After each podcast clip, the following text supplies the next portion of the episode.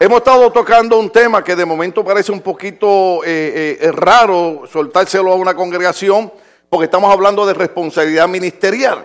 Y la razón por la que hacemos esto es porque eh, muchas veces se nos pasa por alto que usted no llega a la iglesia porque quiso, usted no llega a la iglesia por coincidencia, usted no llegó a la iglesia por casualidad, usted llegó a la iglesia porque desde antes de la fundación del mundo ya Jesucristo lo había seleccionado, lo había escogido usted para que usted fuera parte de este reino de Dios glorioso y usted fuera parte de la salvación que Cristo hubiera comprado para nosotros en la cruz del Calvario. Recuerde que la iglesia no se trata de otra cosa que de ese poderoso evangelio que cuando nosotros estábamos muertos en pecado, cuando nosotros no teníamos esperanza, cuando no había ninguna idea de que Dios pudiera tener bondad y misericordia de nosotros, Jesucristo deja su trono de gloria, desciende, nos trae las buenas nuevas, que es el evangelio, muere por nosotros la cruz del Calvario, resucita entre los muertos, es levantado, se sienta a la derecha del Padre para decirnos a nosotros, pueden tener confianza en mis palabras.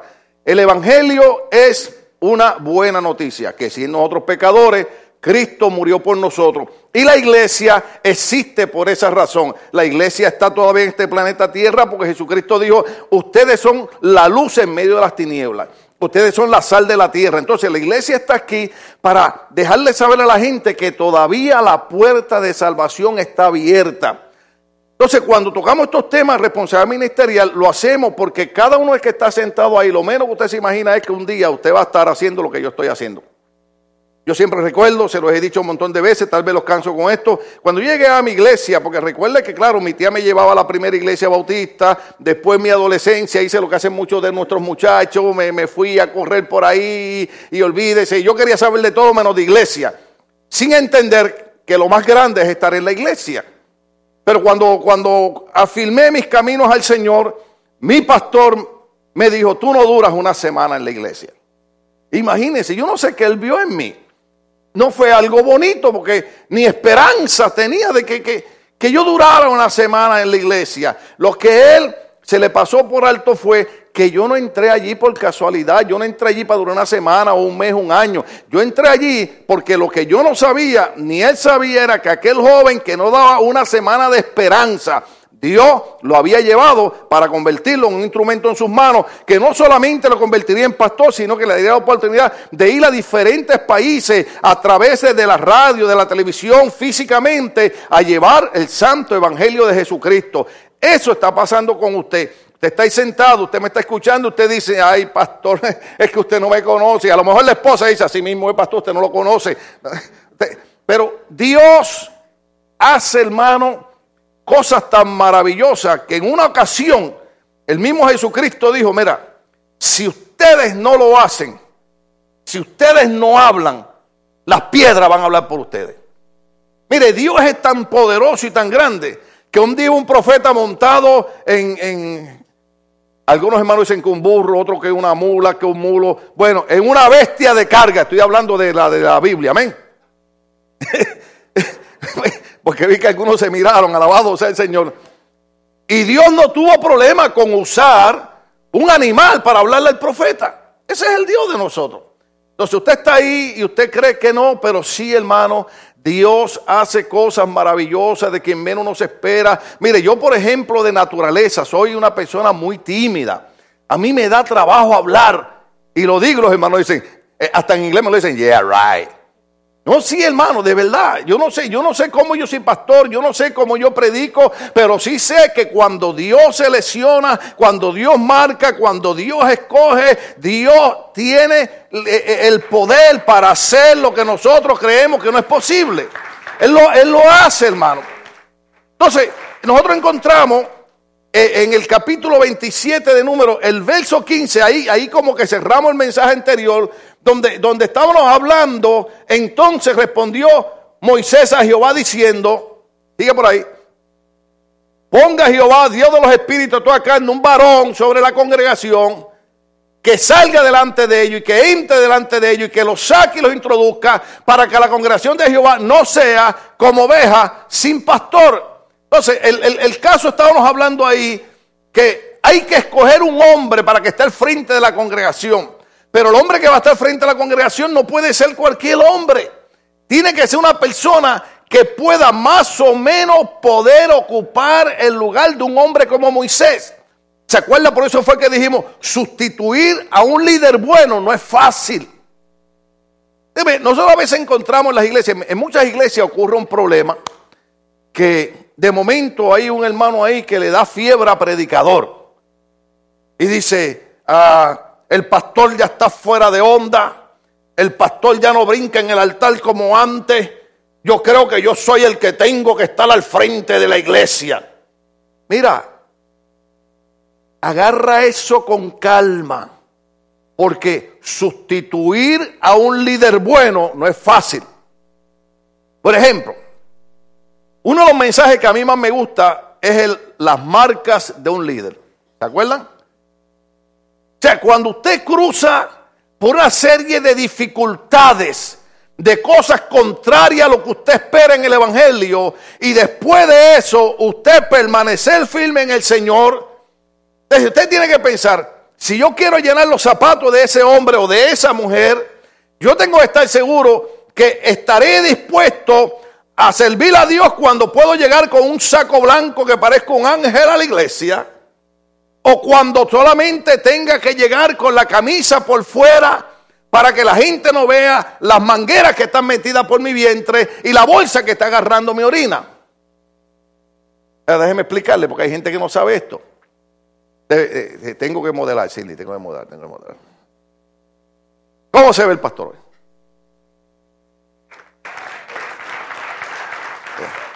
Six-pack mexicano. Aleluya. Pero, hermano, yo hubieron días que yo venía a predicar aquí y tenía la camisa por fuera porque yo crucé cinco operaciones por un cáncer y tenía mangueras metidas por mi vientre.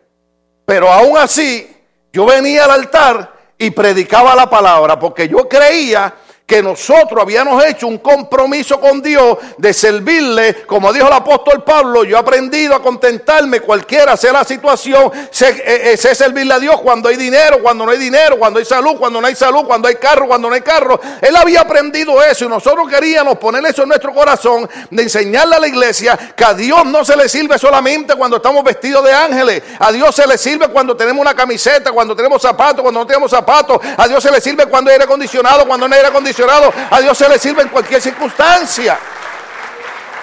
Pero sustituir a un líder bueno no es fácil, porque, porque eh, eh, es que de momento la gente ve esto fácil. Yo recuerdo, yo recuerdo que un pastor una vez me dijo, hermano Tim, me han dado ganas de agarrar los tres hijos míos y darle por la cabeza a los tres.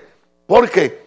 Porque van a la escuela y los, los amiguitos dicen, oh, mi papá trabaja en esto, mi papá trabaja en lo otro. Y a uno de ellos le dijeron, ¿en qué te trabaja tu papá? Y dice, oh, mi papá no trabaja, él es pastor. Mire, hermano, esto es 24-7. ¿Usted sabía eso? Y un día, y un día, después de pasar muchos años, yo me acordé de eso, porque mi nietecito, que, le gusta, en la escuela le escribió un programita y, escribió que cuando él fuera grande quería ser pastor. Pero un día me dijo a mí, así, en, como él casi no habla español, estamos tratando de enseñándole español, alabado sea Cristo, y me dice, me dice, oh, oh papa, that's easy what you do. Y le digo, what do you mean?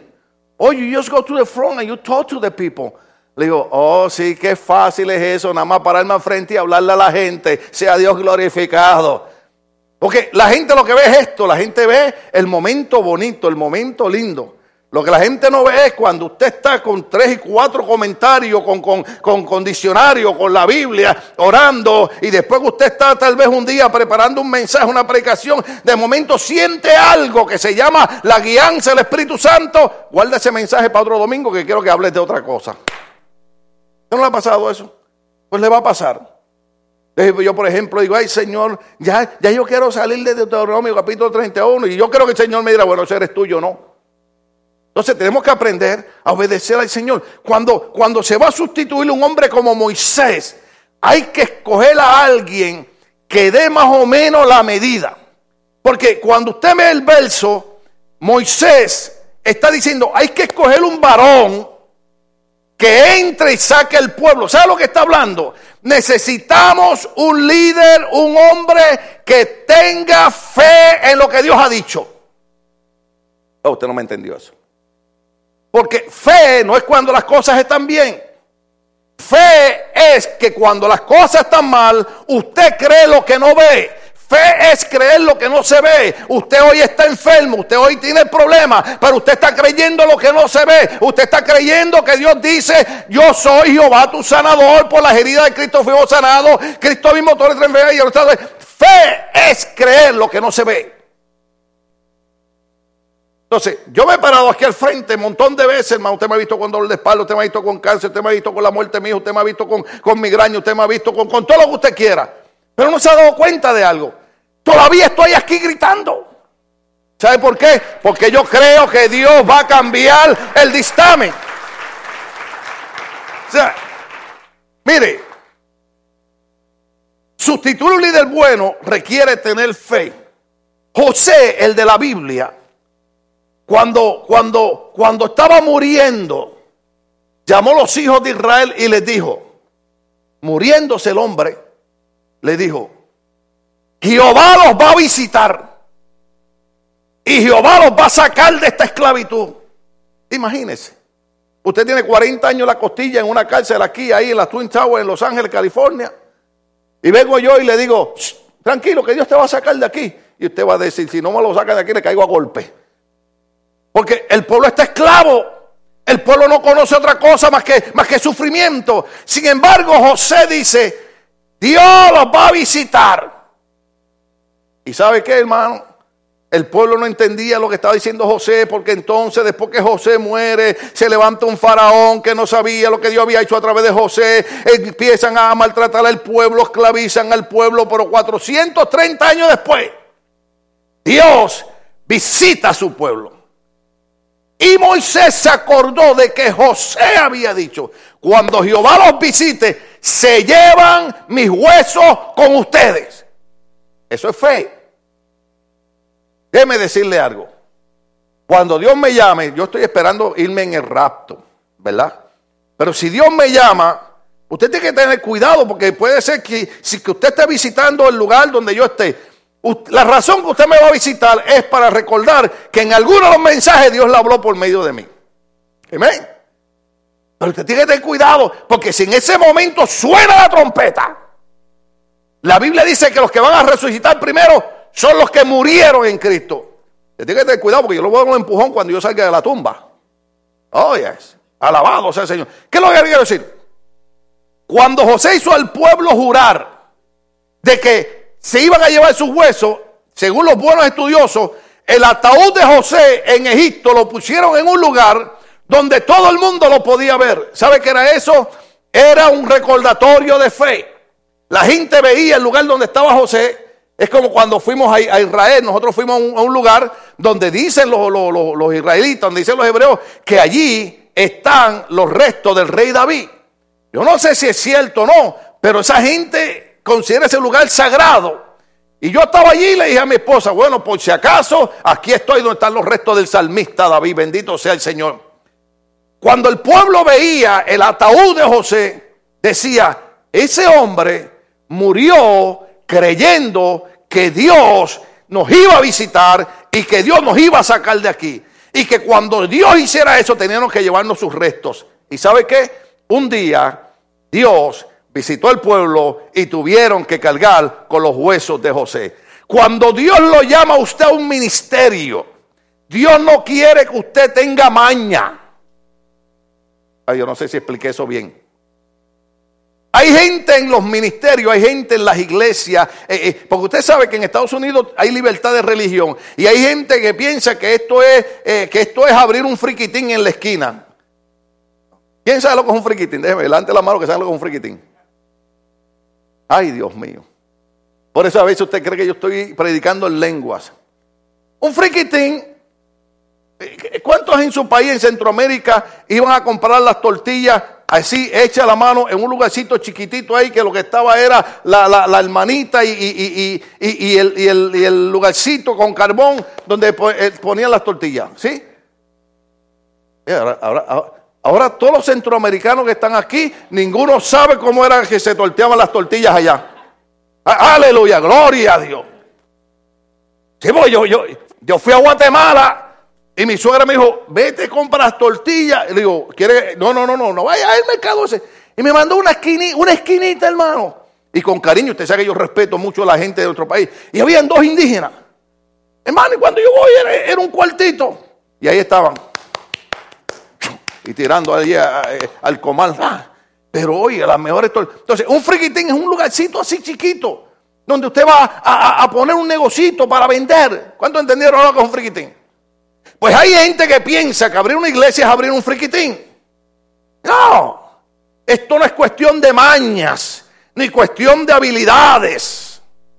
Porque hay mucha gente que tiene maña y, son muy hábiles para engañar a la gente y, para explotar a la gente y robarle dinero a la gente. Usted lo ha visto, por ejemplo, muchas veces que usted va a un lugar donde el hombre que está al frente supuestamente está haciendo milagros y sanidades y después que, hay milagros y sanidades hay que levantar 10 mil y 15 mil dólares. ¿Cuándo estamos aquí todavía? No es que Dios no lo hace. Dios es, alfa y omega, principio y fin. Dios, Dios es un Dios de milagros, de sanidad. Dios hace lo que Él quiera. Pero hay gente que lo que tiene es maña. No tienen responsabilidad ministerial.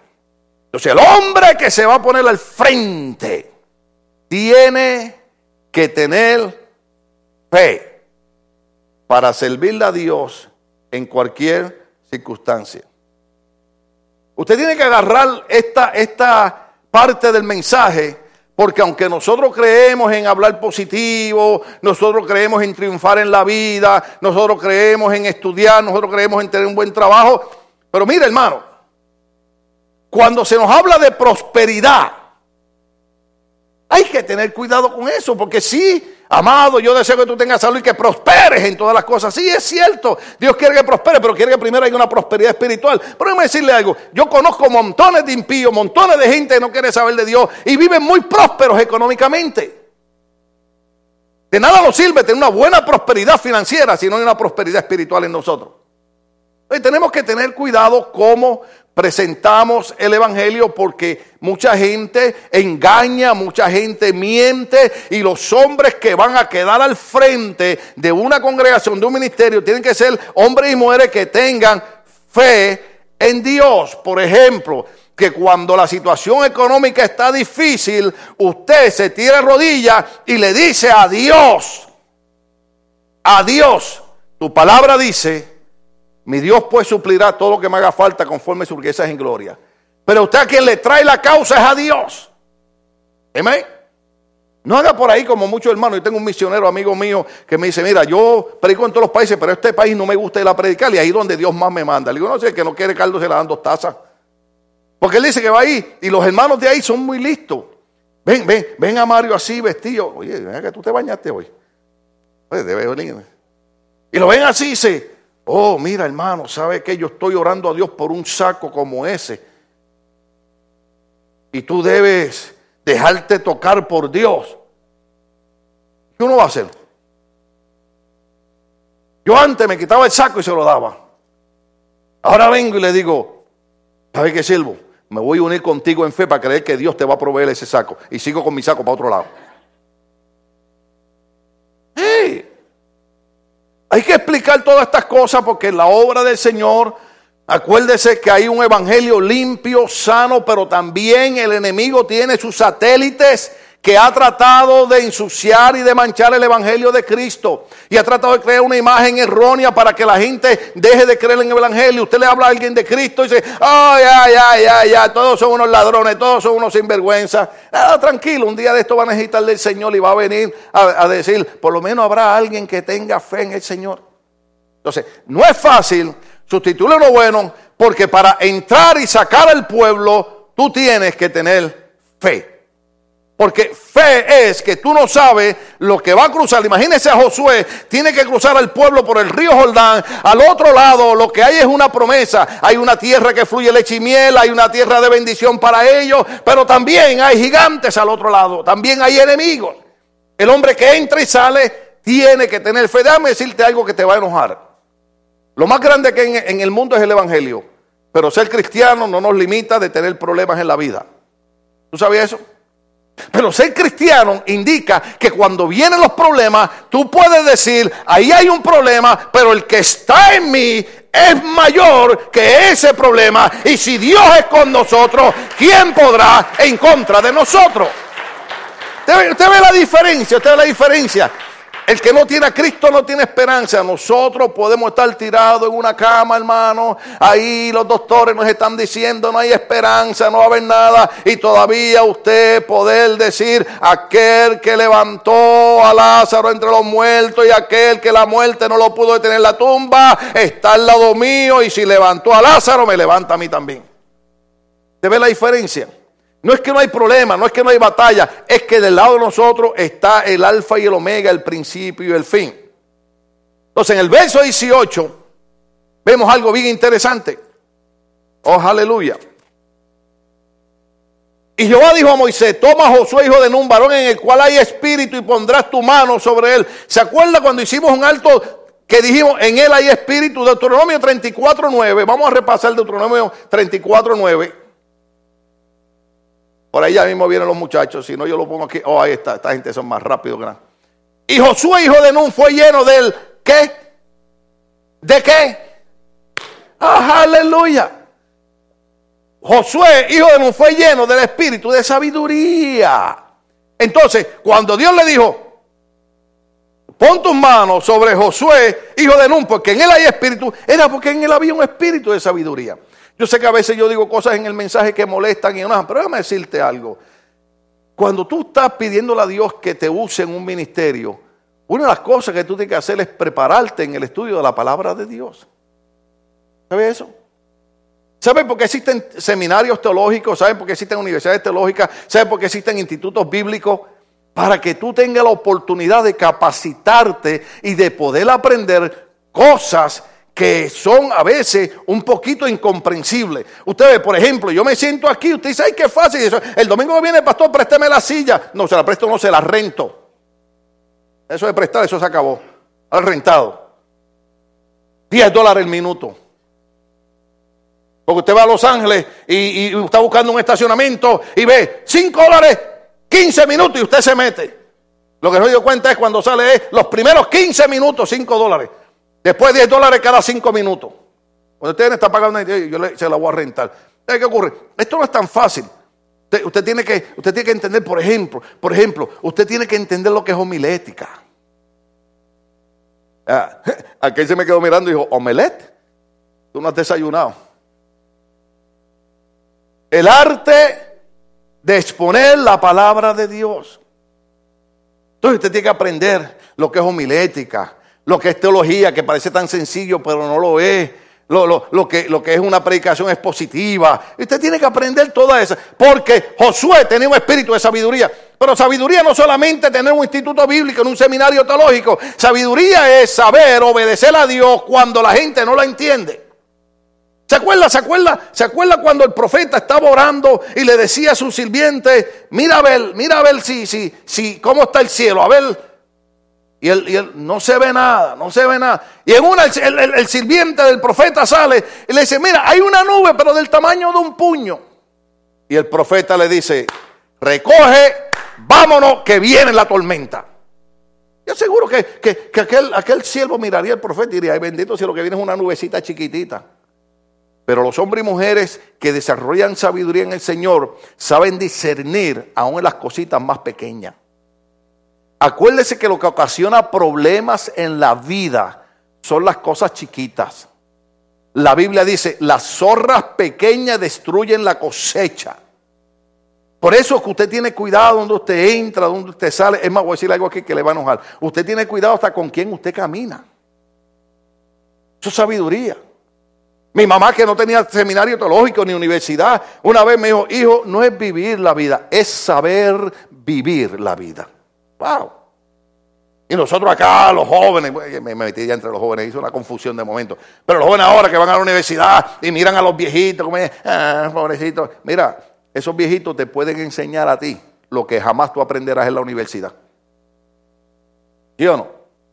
Había un espíritu de Pero entonces viene una parte importante, viene la parte importante, dice ahí, dice ahí, Y Josué, hijo de Nun, fue lleno del espíritu de sabiduría porque Moisés había puesto sus manos sobre él.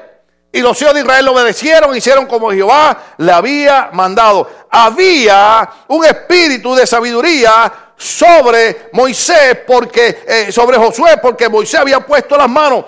Anteriormente, cuando usted sigue leyendo la Biblia, usted va a encontrar cuando Moisés está hablando con el pueblo y el Señor le dice a Moisés, escoge de los líderes y pondrá de tu dignidad sobre de ellos. Cuando, cuando un siervo de Dios, cuando un pastor pone las manos sobre ti y te envía un ministerio, Dios está poniendo de la dignidad de ese pastor, está poniendo de la cobertura de ese pastor, está poniendo de la protección de ese pastor, está poniendo de, es que no me quiero adelantar mucho por ahí la parte, pero lo voy a decir, está poniendo de la unción de ese pastor sobre tu vida. Cuando Moisés pone las manos sobre Josué, está diciendo de la misma manera que Dios me llamó, que Dios me ungió, que Dios me capacitó, de esa misma manera Jehová sea contigo. Ahora esto es importante entenderlo porque tú no sabes en qué área Dios te va a estar usando. Yo he conocido hermanos, hermanos, a través de 42 años de cristianismo. Hay hermanos que usted le manda a orar por la ofrenda y no se atreven.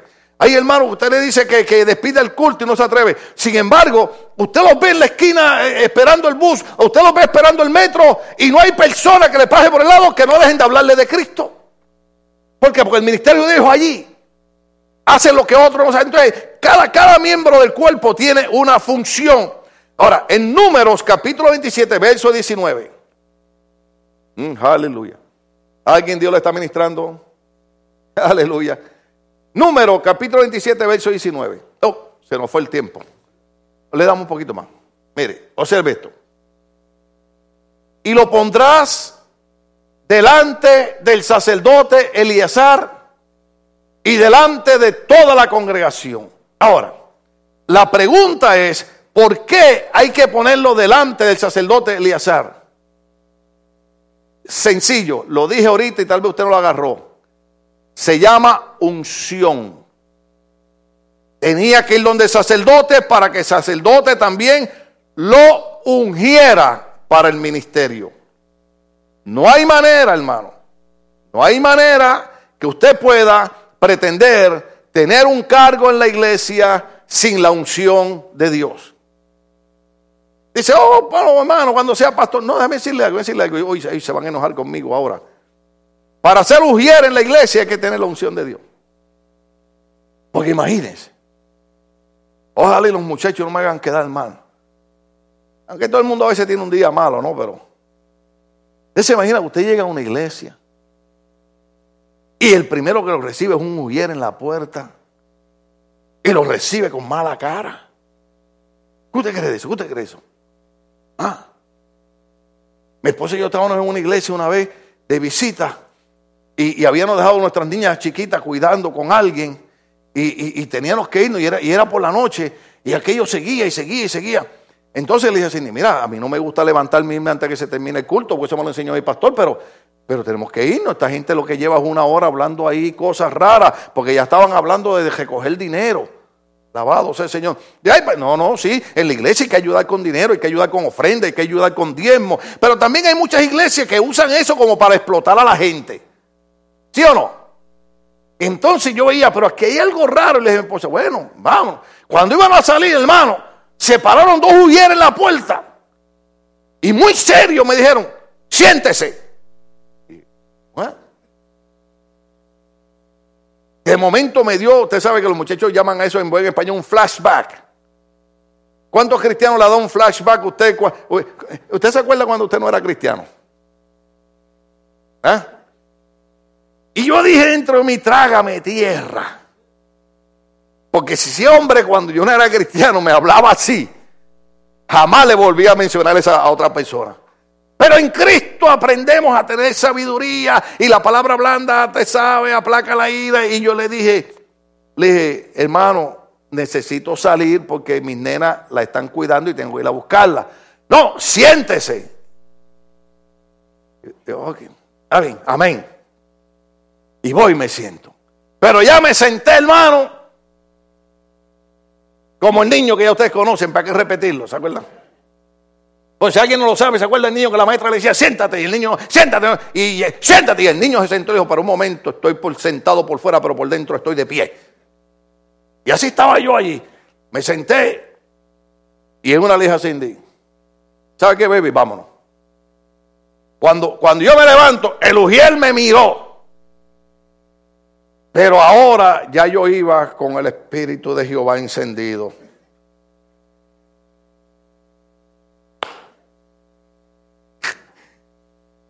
Y le di una mirada de esas miradas de amor que usted da.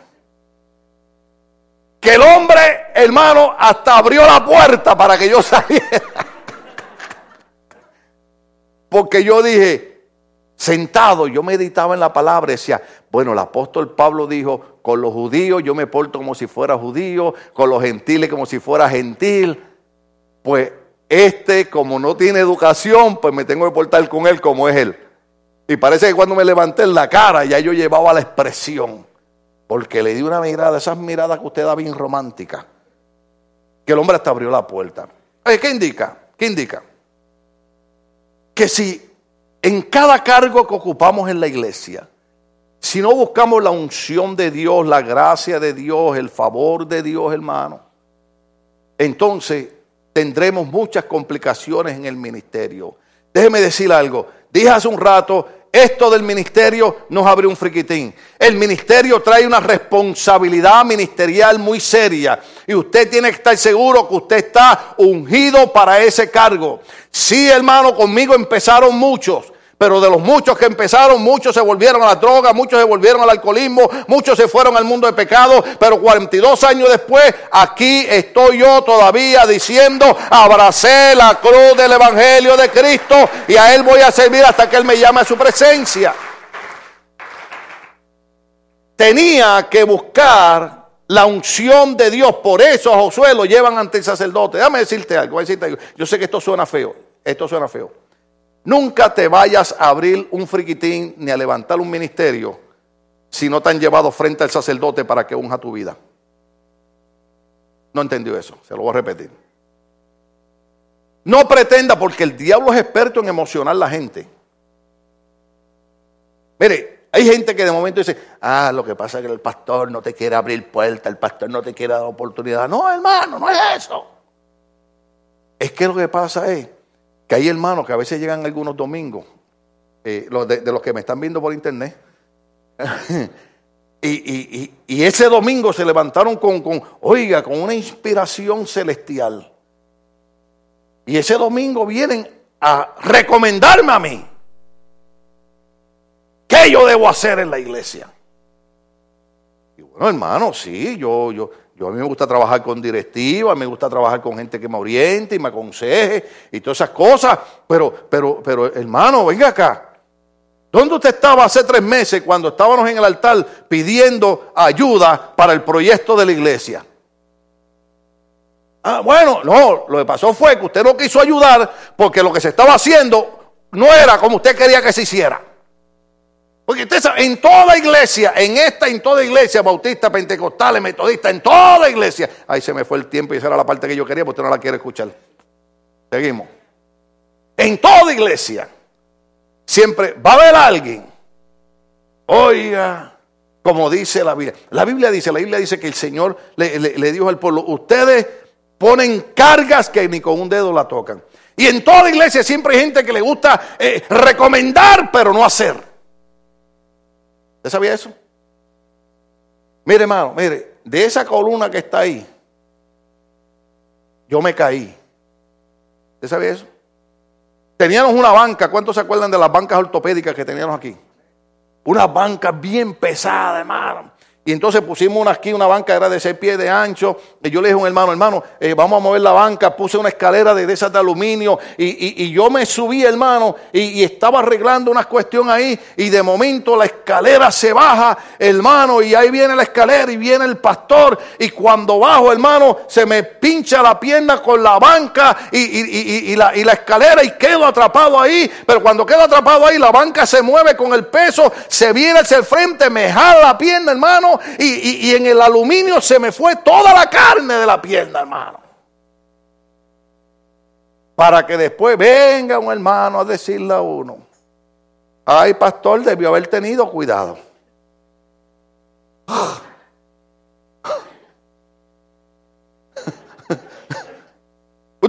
pastor estaba ahí trepado porque cuando el pastor le dijo a otro que lo hiciera, oh, pastor, oh, I, would like to help, but you know, pastor, I'm busy. Oiga, hermano. Y en todas las iglesias pasa eso. Unción de Dios es que usted viene a la iglesia vestido de ángel, como vine yo hoy, pero también hay días que viene en tenis y en camiseta a limpiar y a trabajar en la iglesia. ¿Dónde está la gente que tiene unción para ayudar en la iglesia? ¿Verdad? Porque todo el mundo quiere el momento de la corbata. Nadie quiere el momento. Habían días yo yo, yo, yo siempre que veo a José le digo, Señor, bendice a José Luis, dale, dale 120 años de vida. Y, y, y, a la esposa dale...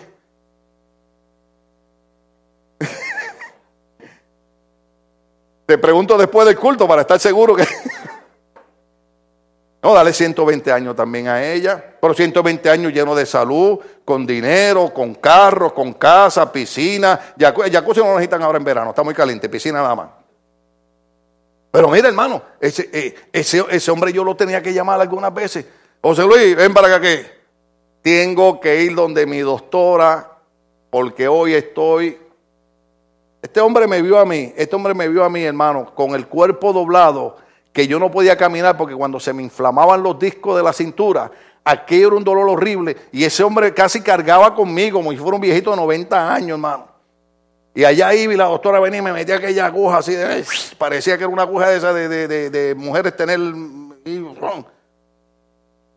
Y, usted, sabe, ¿Y usted sabe lo que es eso? Eso es unción de Dios. Unción de Dios no solamente estar al frente hablando, unción de Dios es que usted está disponible para hacer posible que la obra de Dios siga marchando de una manera u otra. Usted no tiene que tener un grande título, usted no tiene que tener un grande nombre, usted lo que tiene que tener es un corazón para servir al Señor. Amén le dará la unción. Ahora hay un punto importante aquí para ver si terminamos esto. El verso 19 y el verso 21 dice, y lo pondré ante esa iglesia y ante congregación, oiga esto, y le darás él, le darás él, le darás el cargo en presencia de ellos, le darás el cargo. O sea, en otras palabras, Usted tiene que entender que trabajar para Dios es un cargo que Dios le da, no es una carga. Las esposas me entienden cuando yo hablo de carga y cargo, ¿verdad? ¿Sí? ¿Cuántas esposas a veces miran al esposo y dicen, ¿con qué carga me he casado? y, hay gente, y hay gente que a veces eh, eh, eh, el ministerio lo ve así, no lo, no lo ve como un cargo que Dios le ha dado, lo ven como una carga. Ay, Dios mío, tengo que ir a la iglesia a predicar. Imagínense que yo me hubiera levantado esta mañana y en vez de entender que lo que Dios me ha dado ha sido un cargo de enseñar la palabra, yo hubiera dicho, ay, qué carga, Dios mío. Ay, tener que ir allá al frente y verle la cara a esos hermanos. No, no, mire, mire, cuando usted está predicando, hay gente que mira a uno con ojos de amor y otros que lo miran con ojos de pistola. ¿Usted sabe lo que son ojos de pistola? Cuando lo quieren matar, por eso que en mi país dice, si las miradas mataran, ya yo estuviera muerto. Y cuando yo, cuando yo estoy predicando, miro así y de momento veo hermanos que miran así, con, hermanos que miran, con, Señor, sigo ayudando, fortalece a mi pastor para que me siga predicando otra palabra. Y cuando miro para allá hay otro que está, o terminas de predicar, o hoy será el último día que estarás en el cargo. Esto del ministerio no es una carga, es un cargo. Por eso es que usted ve que hacemos las cosas con amor para Dios, porque es un cargo, no es una carga. Yo sé que es fácil enseñar esto, yo sé que voy a decir cosas que, que, a usted le van a doler. ¿Usted sabe por qué mi hijo murió en esta iglesia? ¿Usted sabe por qué mi hijo murió trabajando para esta iglesia? Porque mi hija Stephanie un día me vio llorando por mi hijo y me dijo, papi, siéntete contento de que tú nos has enseñado a entender que la obra de Dios es algo valioso. Y José murió porque creía que la iglesia era valiosa. Y José murió trabajando en la iglesia porque mi hijo creía que esta iglesia era tan valiosa que valía la pena venir a trabajar y ayudar en la iglesia. Sea Dios glorificado. Cuando usted le da ese valor a la obra de Dios, cuando usted, cuando usted entiende que la obra de Dios es valiosa, entonces usted comienza a trabajar entendiendo que no es una carga, sino que es un cargo que Dios le ha dado. ¿Cuántos pueden entender la diferencia entre carga y cargo? Y le darás el cargo. Ahora observe lo que dice el verso 23 del mismo capítulo 27. Verso 23. Y puso sobre él su mano y le dio qué? Le dio el cargo, pero mire que Moisés puso las manos sobre él y le dio el cargo como Jehová había mandado. Libro de Hechos, capítulo 20. Ahora sí, ese es el último verso que vamos a tocar. Hechos, capítulo 20, verso 22. Hechos 20, 22. Dice ahí, el apóstol Pablo hablando. Ahora aquí ligado yo en espíritu voy a Jerusalén sin saber lo que allá me ha de acontecer salvo que el Espíritu Santo por toda la ciudad me da testimonio diciendo que me esperan prisiones y tribulaciones. Ahora vean, vean el verso 24, vean el verso 24. Vean el verso 24 bien. Pero de ninguna cosa hago caso, ni estimo preciosa mi vida para mí mismo. Oh, aleluya. Es que ese verso es, es poderoso. Con tal que acabe mi carrera con gozo y el ministerio, el ministerio es el cargo que recibí del Señor Jesús para dar testimonio del Evangelio de la gracia de Dios. Este hombre de Dios creía que Dios le había dado un cargo. Y algo había en su corazón, algo había en su espíritu el apóstol Pablo decía, yo lo único que quiero no es fijarme en las aflicciones, ni en las enfermedades, ni en los problemas. Yo lo único que quiero es acabar mi cargo, acabar mi ministerio con gozo. Eso es lo que está diciendo él. ¿Sabe por qué es importante eso? ¿Sabe por qué es importante eso? Porque si algo el diablo va a hacer en la vida de los predicadores y de los hermanos es tratar de agriársela. ¿Sí? ¿Cuánto han tenido problemas siendo cristianos? Y no llega un momento que el diablo le dice, y eso que le sirve a un Dios de poder, y eso que le sirve a un Dios que es sanador, y eso que le sirve a un Dios que provee. ¿Y sabe qué empieza a hacer el diablo? Te empieza a robar el gozo. El apóstol Pablo decía, yo quiero acabar mi cargo, mi carrera, mi ministerio con gozo. Alguna gente se sentirá rara. ¿Por qué en esa iglesia se ríen? Porque tenemos gozo. Pero hermano, si usted está con un montón de problemas, pero tengo gozo. Pero hermano, ¿qué? Pero tengo gozo. Mire, déjeme terminar con esto porque estoy lleno de gozo. Dice, pastor, no le entendemos. Usted de momento está predicando y empieza a llorar. Pero tengo gozo. Y yo lloro porque tengo gozo. En mi iglesia había un loquito. Gracias a Dios que no tengo uno.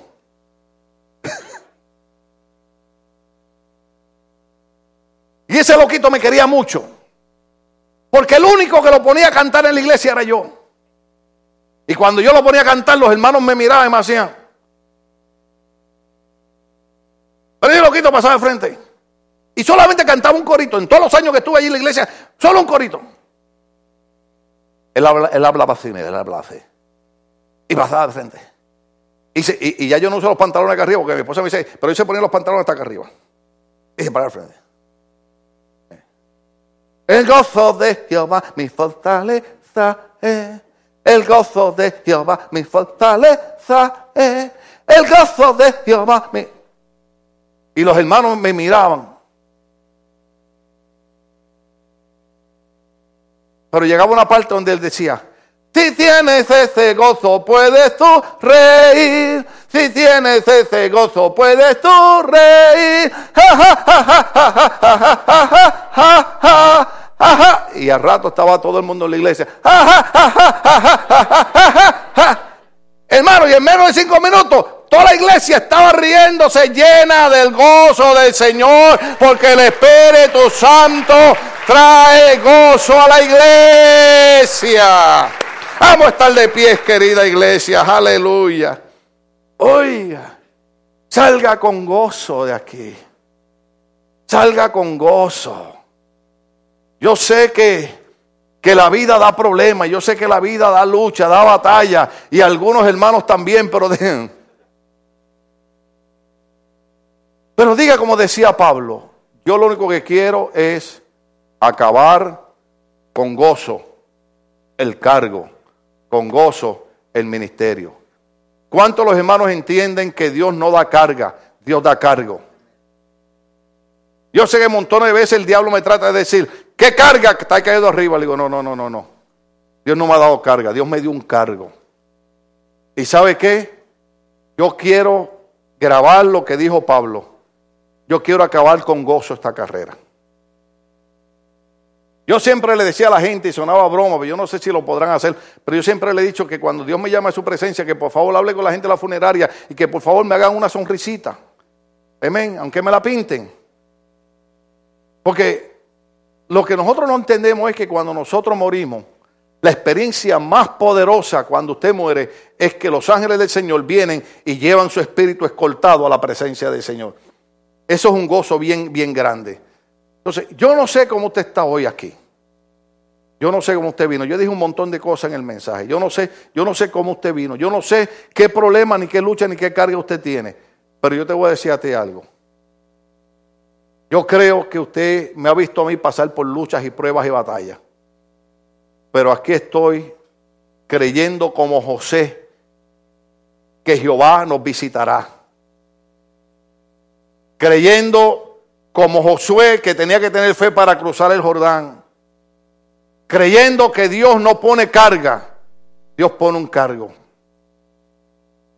Y yo estoy aquí hoy creyendo que si hacemos una oración a Dios, Dios puede tocar nuestra mente, puede tocar nuestro cuerpo, puede tocar nuestro espíritu, puede tocar nuestro ser. Yo no sé cuál es tu lucha ni cuál es tu batalla. Y yo es raro que yo después que termine de predicar haga esto. Usted sabe, yo termino de predicar, le entrego y voy y me siento. Pero hoy Dios quiere que la iglesia entienda que Él ha enviado el Espíritu Santo para darnos gozo. Cuando hay gozo, comenzamos a vencer. Cuando usted hace las cosas con gozo, como que no hay oposición ni problema que pueda impedir que usted conquiste la tierra que Dios le ha prometido. Hay que pedirle al Señor hoy que toque nuestro corazón, toque nuestra mente, toque nuestro cuerpo, toque todo nuestro ser. El domingo que viene tratamos de terminarlo, hoy no lo terminamos, el domingo que viene tratamos de terminarlo. Si Cristo no ha venido, si estamos con vida y tenemos fuerza. Pues vamos a hacer una oración. Vamos a hacer una oración. Usted ore como usted sienta orar en su, en su alma. Usted sabe la necesidad que usted tiene. El mejor lugar que usted pudo haber llegado es este lugar. Dígale al Señor lo que usted necesita. Padre amado, en el nombre de Jesucristo, venimos ante tu presencia sabiendo que estamos en el lugar donde tú nos reúnes para hacer maravillas en la vida de nosotros. Mira la condición de cada persona que está aquí en este día. Hombres y mujeres, jóvenes, adolescentes, niños, cada uno de los que está aquí. Permite, Señor, que la palabra que hemos traído hoy llegue profundamente a sus corazones, su espíritu. Y nos haga entender que si tú estás con nosotros, ¿quién podrá en contra de nosotros. Hanos entender, Señor amado, que fe es creer lo que no vemos. Y aunque no te vemos, sabemos que tú estás con nosotros, Juan poderoso gigante. Que sabemos que el enemigo se ha levantado tirando cuanta cosa en contra de la salud de los hermanos. Pero que tu palabra dice, vendrá el enemigo como corrientes de agua, mas el Espíritu de Jehová levantará bandera. Señor, que hay momentos que sentimos que estamos cruzando en medio de, un horno de fuego, pero tu palabra dice, cuando cruces por, la, por el fuego, la llama no arderá en ti. Permítenos entender, Señor, que tú has llamado un pueblo para que sea fiel y entienda que tú lo que nos has dado ha sido un cargo de llevar el poderoso evangelio de Cristo a una nación que se pierde. Toca nuestras vidas, toca nuestras mentes, toca nuestros corazones, toca nuestros cuerpos, toca todo nuestro ser en este día. En el nombre de Jesús. Y te damos gracias, Padre. Amén y amén.